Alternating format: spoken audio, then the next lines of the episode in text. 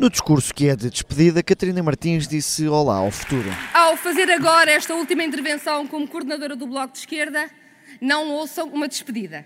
Termino o mandato, continuo a caminhar aqui, como sempre, e se olho este percurso, muito mais do que um balanço, estou a fazer um balanço para o futuro. Depois de deixar a porta totalmente aberta para continuar a fazer parte da linha da frente, as contas com o passado. Foi em nome dessa coerência que promovemos e assinámos os acordos da Geringonça, que ajudámos a salvar o país da direita e não nos submetemos nunca à ideia peregrina de que bastaria um acordo de cavalheiros para um compromisso de medidas. E a garantia de que hoje, mesmo com estes resultados eleitorais, o Bloco faria o mesmo. Respeitamos quem tinha votado no Bloco e que, por medo da direita ou por preferir uma maioria absoluta, apoiou o PS há um ano.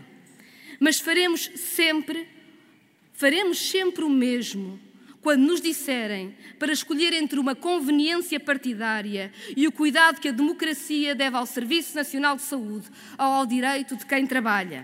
Escolhemos e escolheremos a coerência. Já no tiro ao PS, a crítica à maioria absoluta que António Costa conquistou. Agora não sabe o que é que há de fazer com a sua vitória e é consumido pela pior das situações. O governo pouco faz e não tem desculpa nenhuma pediu todo o poder para uma maioria absoluta e, num ano e meio, desbaratou a confiança de boa parte dos seus eleitores. Para Catarina Martins, o governo é o único culpado pelos erros e isso faz crescer o populismo. Não foram o Covid e a guerra que criaram as dificuldades atuais. Não foi nenhuma oposição que criou qualquer dos problemas que os ministros inventam. São todos auto-infligidos e a arrogância só os amplifica. E é assim que se entretém uma degradação da vida pública em que o PS se tornou o padrasto de todo o populismo. Na despedida, Catarina Martins critica o PS por estar a dar palco ao extremismo e, ultrapassada a geringonça, volta a colar Costa à direita. O PS, com maioria absoluta, achou que chegara o seu momento cavaquista.